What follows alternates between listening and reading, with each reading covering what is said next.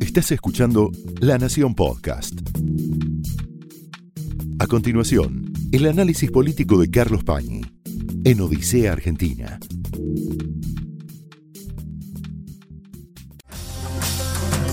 Muy buenas noches, bienvenidos a Odisea. En la campaña electoral, en la política, en la vida institucional de la Argentina, irrumpió hoy una novedad muy complicada para el oficialismo, complicada en muchas dimensiones, pero sobre todo en una, afecta el corazón del discurso que ha sostenido Cristina Kirchner y todo su entorno a lo largo de los últimos años respecto de la relación entre política y justicia, kirchnerismo y justicia, persecución judicial, lofer y sobre todo una materia que es una materia escurridiza, pestilente, oscura, difícil de manejar, que es el papel de los organismos de inteligencia, el papel de los sótanos del Estado y de la política en la vida pública. Hay una serie en Netflix que es una serie sobre el Mossad, sobre los servicios de inteligencia israelíes, que empieza esa serie con la pantalla en negro y una frasecita en letras blancas abajo de la pantalla, con cierta dificultad para que uno la lea, que es una frase, una sentencia de John Le Carré, que dedicó su vida a narrar en distintas formas de ficción el mundo de los servicios de inteligencia, el espionaje. Y esa frase dice, la calidad de una democracia se mide por el control que ejerce sobre sus organismos de inteligencia. Ese tema tan escurridizo, tan, si se quiere, también peligroso como para acercarse, agresivo, atraviesa la democracia argentina de los últimos años de manera muy inquietante, muy preocupante. Bueno, hoy estalló una novedad en lo que tiene que ver con estas relaciones entre justicia, política y servicios de inteligencia.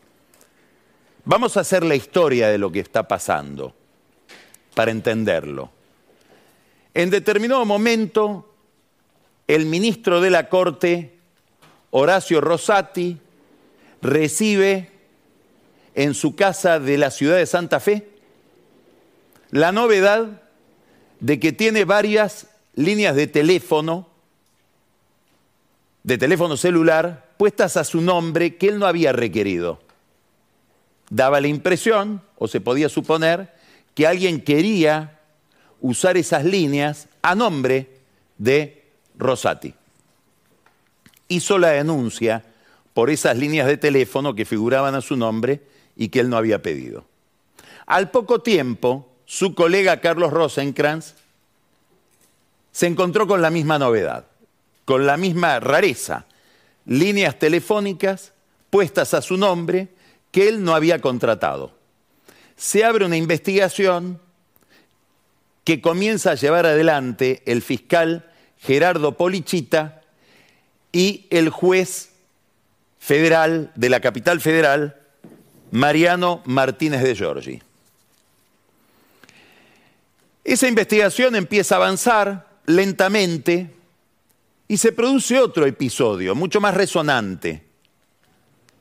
Todos recordamos un viaje de jueces, fiscales, exfuncionarios de inteligencia, publicistas, con funcionarios del Grupo Clarín al lago escondido.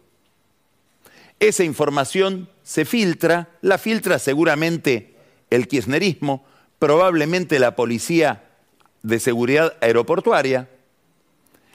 Y después aparecen unos chats entre los mismos viajeros donde distintos magistrados, sobre todo, intentan imaginar o inventar coartadas para disimular ese viaje. A partir de estos chats que indican seguramente una intervención del espionaje en las líneas y en la conversación de todo este grupo, se inicia otra investigación. Esa investigación conduce hasta Misiones. En Misiones se encuentran operadores de telecomunicaciones que confiesan que ellos tienen la capacidad de fraguar tarjetas de celulares, generar tarjetas gemelas, algo parecido a lo de esas líneas no pedidas o no contratadas de Rosati y Rosenkrantz. El juez Martínez de Giorgi dice esta causa es colindante, convergente con la que yo estoy llevando adelante de investigación sobre el presunto espionaje sobre estos dos magistrados de la Corte. También después queda involucrado como víctima Juan Carlos Maqueda en un episodio similar. Me voy a hacer cargo yo de toda la investigación, dice Martínez de Giorgi. Esa investigación tuvo distintos pasos. Descubren que hay un ex policía de la Policía Federal, Ariel Zanqueta, que está vinculado a este espionaje sobre jueces de la Corte. Se sigue investigando esa línea. Zanqueta termina preso en Marco Juárez. Y hoy se produce esta novedad. Aparece un pedido de distintas diligencias del fiscal Polichita delante del juez Martínez de Giorgi, allanamientos, etcétera. ¿Por qué? Porque se descubre que este policía retirado, que formó parte de un grupo inorgánico de policías que prestaban servicios clandestinos a la entonces Secretaría de Inteligencia, en la época en que la comandaban Francisco Larcher, mano derecha del espionaje de Néstor Kirchner, Antonio Estiuso, que era el cerebro de toda esa organización, y sobre todo, subrayo, Fernando Pochino, que era aparentemente el que tenía el vínculo con estos policías en la época de Kirchner. Este Sanqueta, que aparece vinculado a estas operaciones de espionaje sobre jueces viene de aquella época y ya formaba parte de aquella CIDE, que hoy se llama AFI. Había otros policías como Joaquín Pereira, Ariel de Filippo, iniciaron inclusive en su momento una causa que después quedó nula sobre un grupo de periodistas. ¿Qué novedad hay hoy? Que este policía Sanqueta informaba sobre sus tareas de espionaje sobre jueces a dos personas muy relevantes. Uno, el diputado Rodolfo Tailiade, cerebro fundamental de toda la estrategia judicial de Cristina Kirchner, defensiva y ofensiva respecto de la justicia, cerebro principal de la Comisión de Juicio Político y de las tareas del Congreso en su embestida contra la Corte. El otro protagonista de esta historia, al que reportaba sus informes Sanqueta, se llama Fabián Rodríguez y es una figura eminente de la cámpora, muy ligado a Máximo Kirchner, en su momento fue presidente de TELAM, estuvo a cargo con Axel Kisilov de las comunicaciones de la provincia de Buenos Aires y hoy es uno de los directivos de la AFIP. Vamos a mirar el organigrama de la AFIP.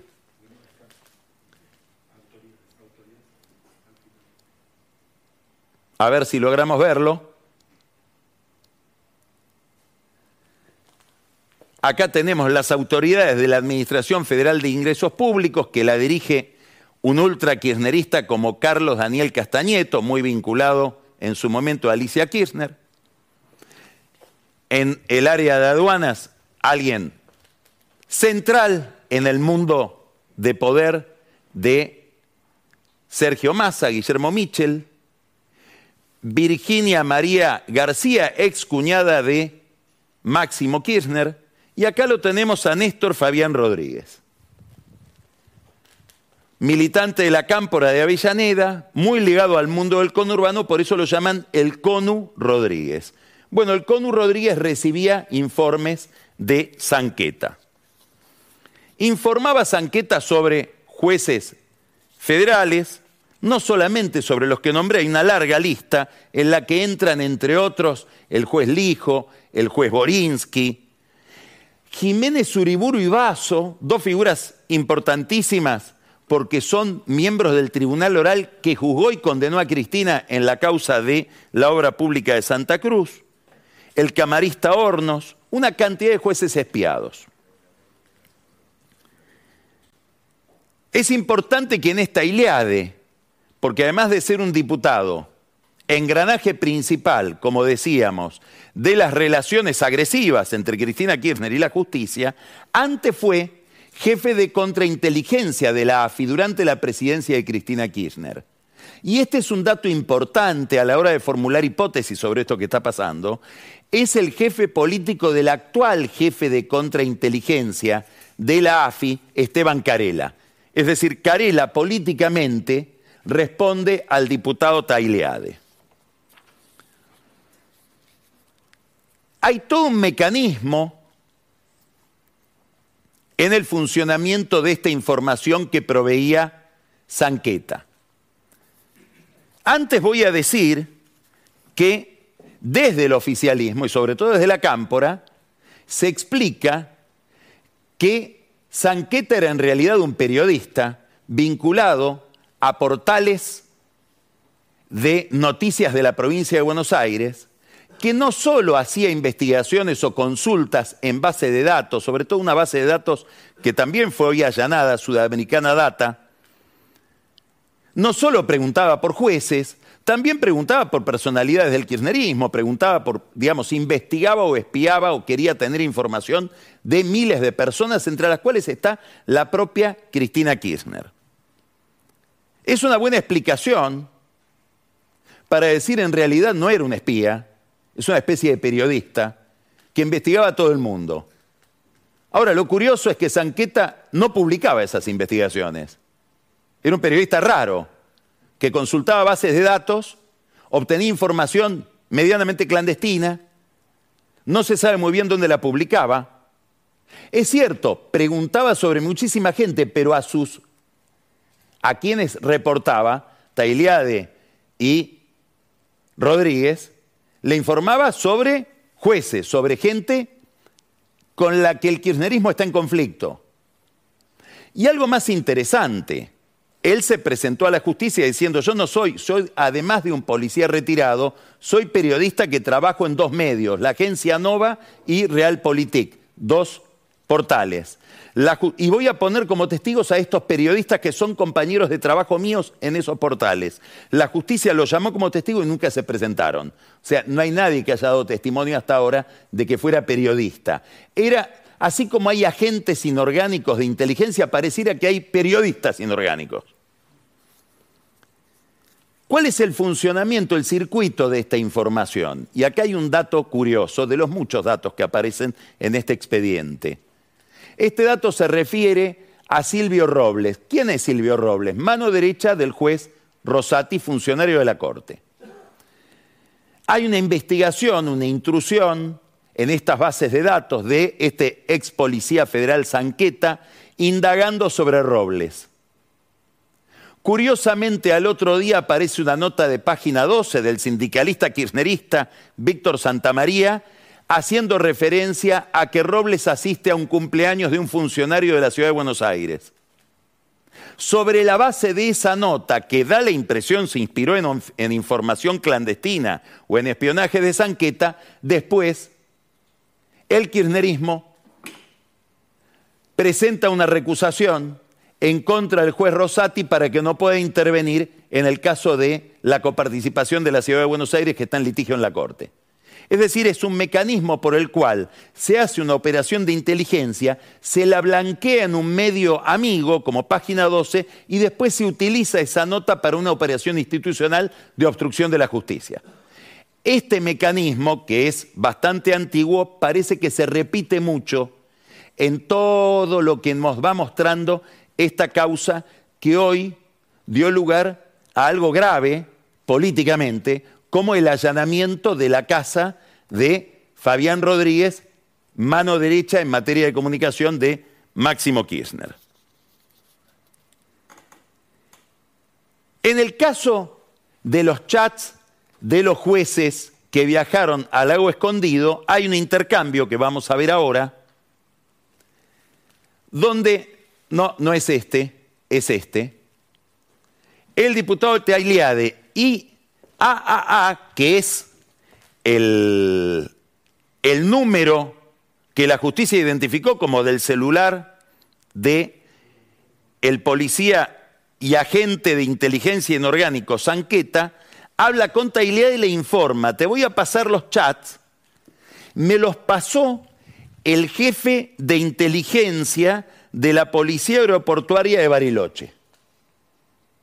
Es decir, Sanqueta le está explicando a Tailiade que la información sobre los chats que después se hacen públicos de estos jueces federales con funcionarios y empresarios, etcétera, son chats provistos por un organismo de inteligencia, esta vez oficial, que es el de la Policía de Seguridad Aeroportuaria.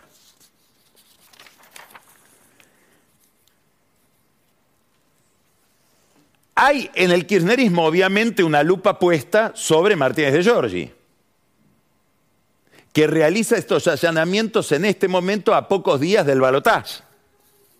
No solo a pocos días del balotaje, realiza estos allanamientos y aparece este escándalo a pocos días de que el kirchnerismo, el oficialismo, firme el dictamen acusatorio contra los jueces de la Corte en la Comisión de Juicio Político.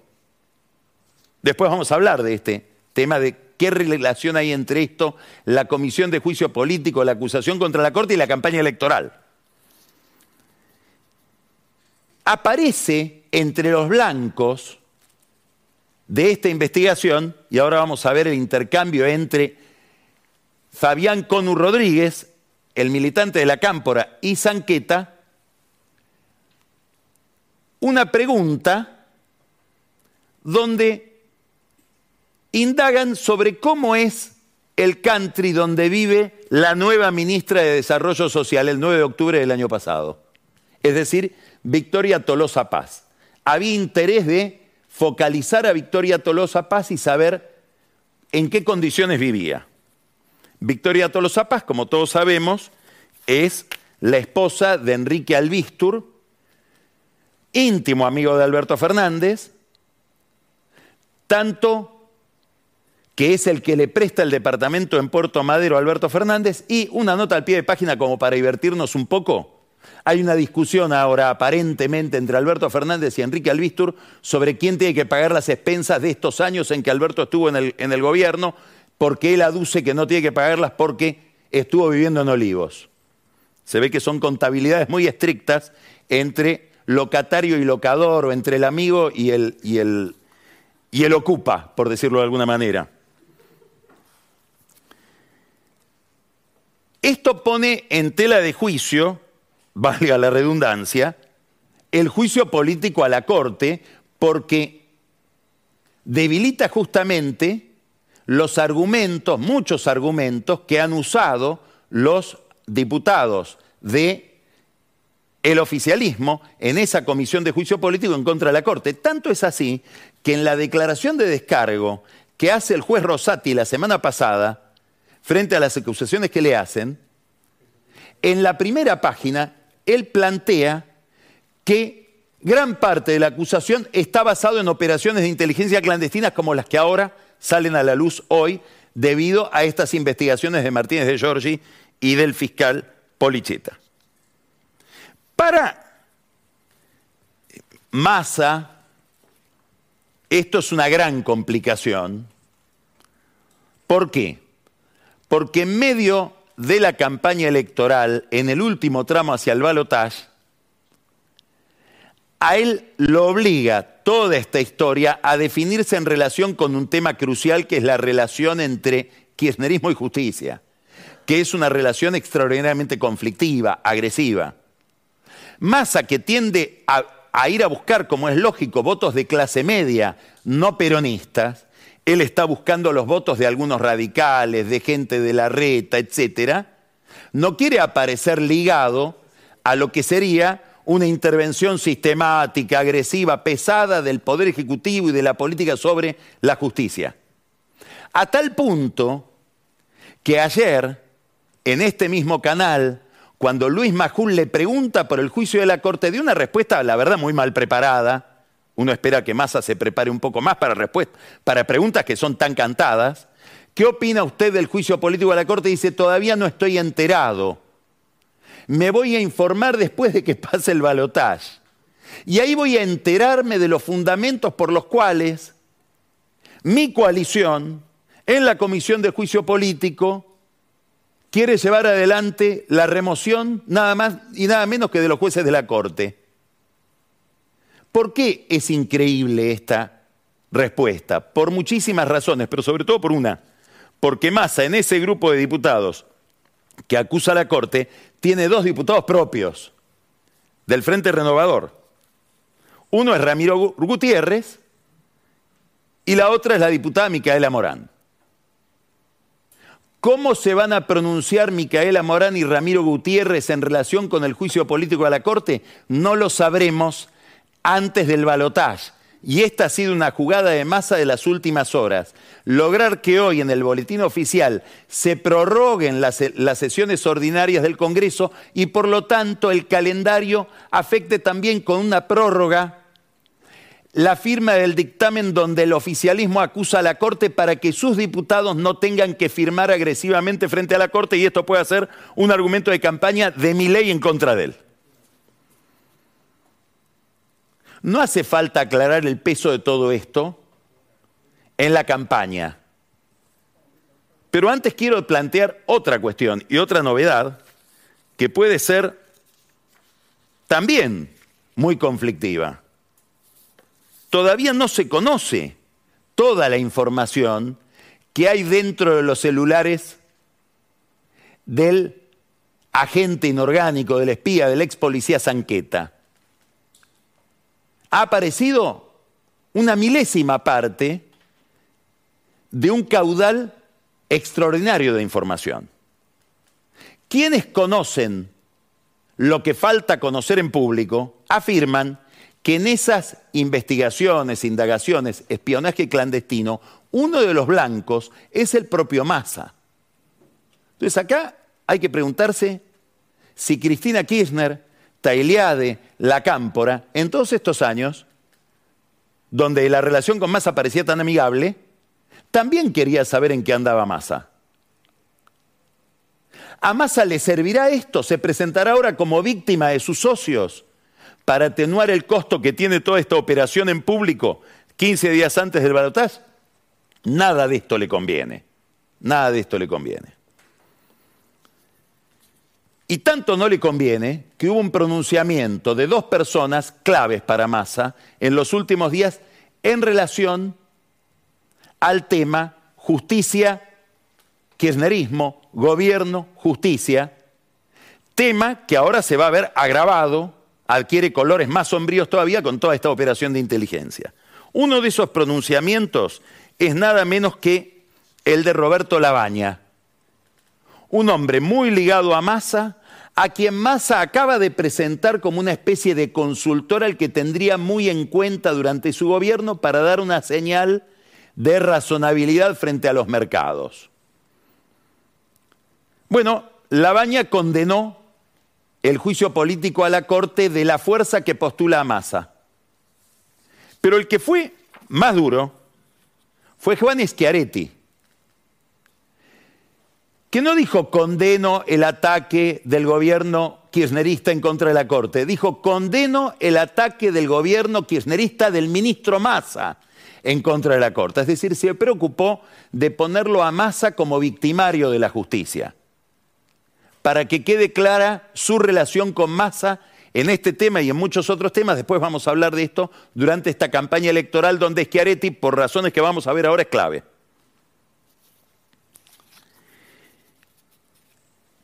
A partir de toda esta información, como siempre sucede en la Argentina y mucho más en el kirchnerismo, se desatan todas las fantasías conspirativas y paranoicas. Inclusive los que dicen irracionalmente a mi juicio, no estará Massa detrás de todo esto, porque Massa tiene una relación estrechísima con Martínez de Giorgi. No sabemos si esa vinculación no se ejerce también a través de servicios de inteligencia a los que Martínez de Giorgi está tan ligado durante toda su carrera, sobre todo Antonio Stiuso. ¿Por qué se preguntan esto? Y porque el mismo Martínez de Giorgi que realiza estos allanamientos es el Martínez de Giorgi que realizó allanamientos en una cantidad de empresas financieras, allanamientos en el fondo al servicio de masa durante todos estos días. ¿Qué papel juega Sanqueta? ¿Sanqueta es un agente inorgánico que espía por su cuenta? ¿O Sanqueta es una estación en la circulación que hace la información clandestina? La AFI, supongamos, estoy suponiendo, Esteban Carela, tan ligado a Taileade, realizan operaciones ilegales, se la entregan la información a Sanqueta y Sanqueta la publica para no aparecer la AFIA haciendo esas operaciones ilegales. Es importante el tema porque, entre otras cosas, quien fue el responsable político de la AFI durante todo este tiempo es el candidato a vicepresidente de Massa, Agustín Rossi, que algo tendrá que decir sobre todo esto. ¿Qué dice la ley de inteligencia? Que todo esto está prohibido. ¿Para quiénes? Para cualquier funcionario de inteligencia. Pero dice algo más. Dice, incurrirán en el mismo delito quienes hubieran sido miembros de alguno de los organismos integrantes del Sistema de Inteligencia Nacional que realicen acciones de inteligencia prohibidas por las leyes. ¿Qué quiere decir esto? Que Taileade, que fue jefe de contrainteligencia de la AFI de Cristina, le cabe este artículo. Si un exfuncionario realiza operaciones de inteligencia clandestina, también le cabe el peso de la ley de inteligencia. Lo mismo Sanqueta. ¿Por qué? Y porque es un ex policía que lo abarca la misma ley. O sea, empieza a haber una situación penal complicada para quienes son protagonistas principales de esta triste historia. Decíamos que es muy importante cómo se produce un conflicto entre Labaña y Massa en un momento en que Labaña es un activo de la campaña en la que Massa intenta, con toda lógica, ir hacia el centro y despegarse del kirchnerismo. Para eso está escondida Cristina. Para eso Massa no quería que se introduzca el tema del juicio político a la Corte. Para eso no aparece en la campaña Máximo Kirchner. Pero más importante todavía es el conflicto que aparece a raíz del juicio de la Corte, del juicio político contra la Corte, y mucho más a raíz de toda esta información que ha estallado hoy, es una especie de lunes negro para la campaña de Cristina y de Massa, la mala relación con Schiaretti. ¿Por qué? Bueno, vamos a ir ahora a un estudio de laboratorio Beta Lab que dirige Juan Ibelvis, es un estudio sobre los votos libres que quedaron en la elección general del 22 de octubre. Es decir, es obvio que de todas las fuerzas que compitieron, quedaron solamente en carrera los dos que ingresan al balotaje. Unión por la Patria con Massa y La Libertad Avanza con Javier Milei. El resto son votos disponibles. ¿Cuántos? 6.200.000 de Juntos por el Cambio y acá está el partido de Schiaretti, 1.800.000 votos, 6,79%. Bueno, ahí hay un caudal de votos importantísimo para Massa y para Milei. 660 mil votos de este 1.800.000, 1.784.000 son votos sufragados en Córdoba. Otra parte muy importante de la provincia de Buenos Aires, una parte muy importante es de Santa Fe. Massa está buscando estos votos y no logra que Schiaretti se lo facilite. Al contrario, se distancia de él.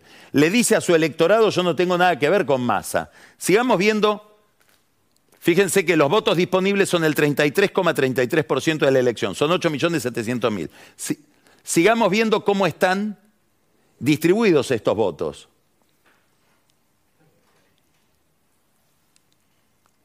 Estos son los votos de Schiaretti. Los votos de Schiaretti en las PASO y los votos de Schiaretti en la elección general. Es impresionante lo de Schiaretti porque fíjense, hay distritos como entre... Acá lo que nos muestra este, esta, comparación son los votos nuevos que incorpora Schiaretti en la elección del 22 de octubre, la elección general respecto de los que tenían las pasos. Miren lo que creció Schiaretti en Entre Ríos, 374%. Pasó de 9.400 a 44.000 votos, sumó 35.000 votos, 326% en Jujuy. En Catamarca 323%, 297% en la provincia de San Juan, 276% en la provincia de Buenos Aires. Bueno, obviamente donde menos sumó es en Córdoba, porque son los votos de él. Quiere decir que aquí hay un dinamismo electoral, hay un votante que tampoco es un votante duro de Schiaretti, que es el votante al que hay que ir a buscar. Para eso Massa envió un emisario a hablar con Schiaretti. Y Schiaretti le dijo, yo no tengo nada que ver con Massa. ¿Por qué no tengo nada que ver con Massa? ¿Por qué no tenés nada que ver con Massa? Porque con Massa yo fui socio en el año 2019. Se llamaba Alternativa Federal ese grupo. Un día Massa desapareció y apareció al lado de Cristina Kirchner. Desde entonces nunca me dio explicaciones. Este problema del pase de Massa de la oposición al kirchnerismo y gente que había apostado a él y a la que él no le dio explicaciones lo complica a Massa en la relación con mucha gente. Hoy centralmente con Schiaretti. Que dice, todavía estoy esperando que me explique por qué nos dejó o por qué me dejó. ¿Cuál es el problema? Que en esto también compromete Schiaretti la posición de Yarlora, del nuevo gobernador de Córdoba, heredero de él. Hay que recordar que en Córdoba, Milei salió primero, después sale Patricia Bullrich y Massa está tercero, es decir, es un electorado muy esquivo para Massa. ¿Qué hizo Massa? Envió a Córdoba a uno de sus principales operadores políticos, astutísimo, Juanjo Álvarez, para ver si puede trabajar en las segundas líneas del peronismo cordobés, un poco a escondidas de Schiaretti y de Yarlora, y hoy Massa visitó Córdoba para aprovechar ese trabajo de Juanjo Álvarez. Yarlora y Schiaretti, que tenían que volver ayer a Córdoba, dijeron desde el viejo mundo, prolongamos nuestro viaje, no queremos ni estar cuando Massa va a visitarnos para no tener ningún tipo de compromiso. ¿Por qué estamos mirando tanto este tema que relaciona más a juicio político las expresiones? Porque es clave para la elección del 19 de noviembre. No es la única clave. Hay otras claves. Algunas tienen que ver con anecdotario, folclore, qué puede hacer cada candidato para traer un poco de luz a su candidatura. Ejemplo, Massa está tratando, a través de alguien muy ligado a él, entre otras cosas, por los negocios de la televisación del fútbol, Claudio Chiqui Tapia, el presidente de la AFA, está tratando a través de Tapia que haya algún guiño de Lionel Messi a favor de la candidatura de Massa. Es un problema, ¿por qué? Porque no sabemos si Messi, pero los Messi, y sobre todo la familia de la mujer de Messi, son macristas. A tal punto que si uno revisa las redes sociales de Messi, el único político que aparece como seguido por Messi es Macri. Esto abre todo un, un panorama que es la lucha que hay entre Massa y Macri en esta campaña. Es decir, Massa tiene un conflicto electoral con Milei y un conflicto de poder con Macri, que en buena medida explica el alineamiento de Macri con Milei. No es la única razón, probablemente ni la principal, pero es importante. Una prueba de esto se dio ayer también en el programa de Majul, en la cornisa. Cuando Luis Majul le pregunta a Massa por la situación judicial de Cristina, él dice, yo no pongo las manos en el fuego por nadie, que se pronuncie la justicia. Tampoco me gusta que alguien desde un medio de comunicación o desde una banca legislativa condene por su cuenta sin esperar el pronunciamiento de la justicia. Por eso en ese sentido tiene que estar tranquila Cristina y agrega él, y tiene que estar tranquilo Macri y agrega más en la causa de los parques eólicos. Nadie le había preguntado. Es obvio que le está mandando un mensaje a Massa, a Macri, diciéndole, si yo llego al poder, mira bien esa causa, porque yo no me voy a meter con esa causa, pero con esa causa vas a tener problemas. Es obvio el mensaje.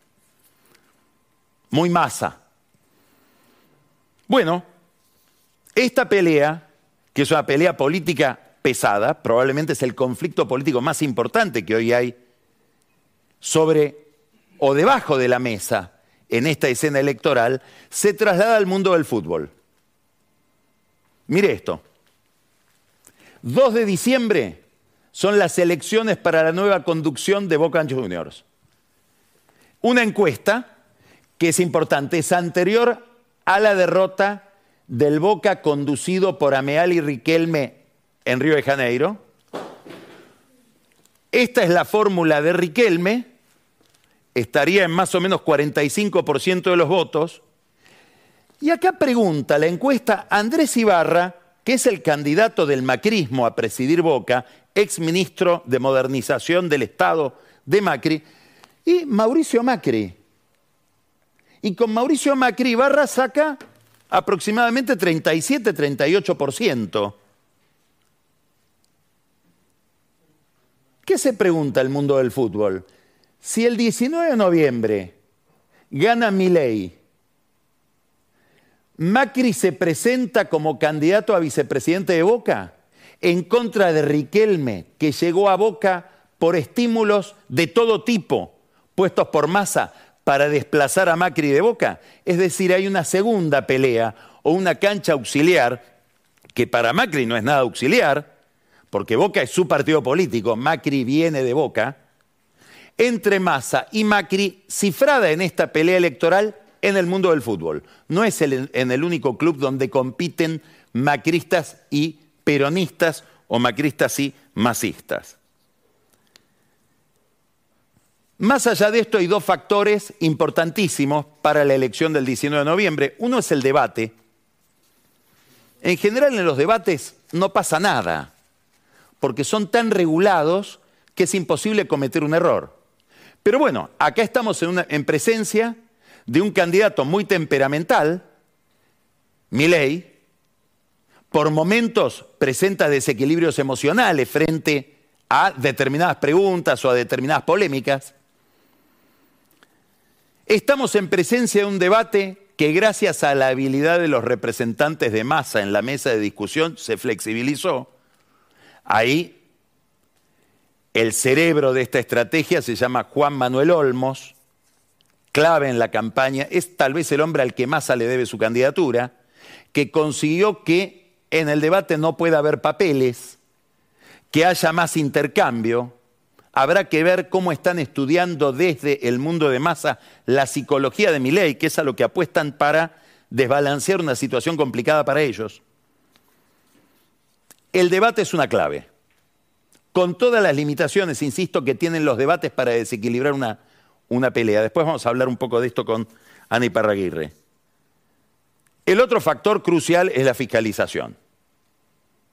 Hay un viejo caudillo radical de Parque Patricios que, en broma obviamente, suele decir, si la, si la, oposición no me pone fiscales, me veo en la obligación moral de hacer fraude. Bueno, ¿qué capacidad de fiscalización tiene mi ley? Acabo novedades. Macri dijo, yo voy a apoyar a mi ley, pero la fiscalización la pongo yo del PRO. Hubo un corrimiento en las últimas horas de Kikuchi, que era el jefe de la campaña de fiscalización de Miley, ahora irrumpe Guillermo Dietrich de parte del PRO. Todo el equipo de fiscalización del PRO en las distintas provincias se está activando y también los radicales neutrales en las provincias donde gobiernan. ¿Por qué? Por una razón elemental. A un gobernador de Juntos por el Cambio, sea radical o del PRO, que gane mi ley, casi que le conviene en su distrito, porque esos votos de Milei en la política local están vacantes, muy probablemente los absorba él. Si gana Massa, crece el rival peronista de esa provincia, porque Massa sí tiene sucursales en las provincias, Milei no. Entonces hay una tendencia natural de los radicales y de los dirigentes del PRO, provinciales, que gobiernan Mendoza, Corrientes, Entre Ríos con Frigerio, Chubut con eh, Torres, etcétera, a fiscalizar informalmente para Milei. La fiscalización entonces es clave. Las encuestas, salvo una de analogías, analogías es una encuestadora de la Cámpora, le dan todas un poco por arriba, con distintos niveles, a Milei. ¿La elección está jugada? ¿Está definida? No. Yo me remitiría a una definición inteligente del consultor y encuestador Raúl Timerman. Él dice, Massa no puede ganar, pero Milei puede perder. Y eso depende de los factores que mencionamos recién, básicamente dos, el debate y, muy importante, la fiscalización. Esto fue el análisis político de Carlos Pañi en Odisea Argentina, un podcast exclusivo de La Nación. Escucha todos los programas de La Nación Podcast en www.lanacion.com.ar. Suscríbete para no perderte ningún episodio. Estamos en Spotify, Apple Podcast, Google Podcast y en tu reproductor de podcast favorito. Seguí escuchando La Nación Podcast.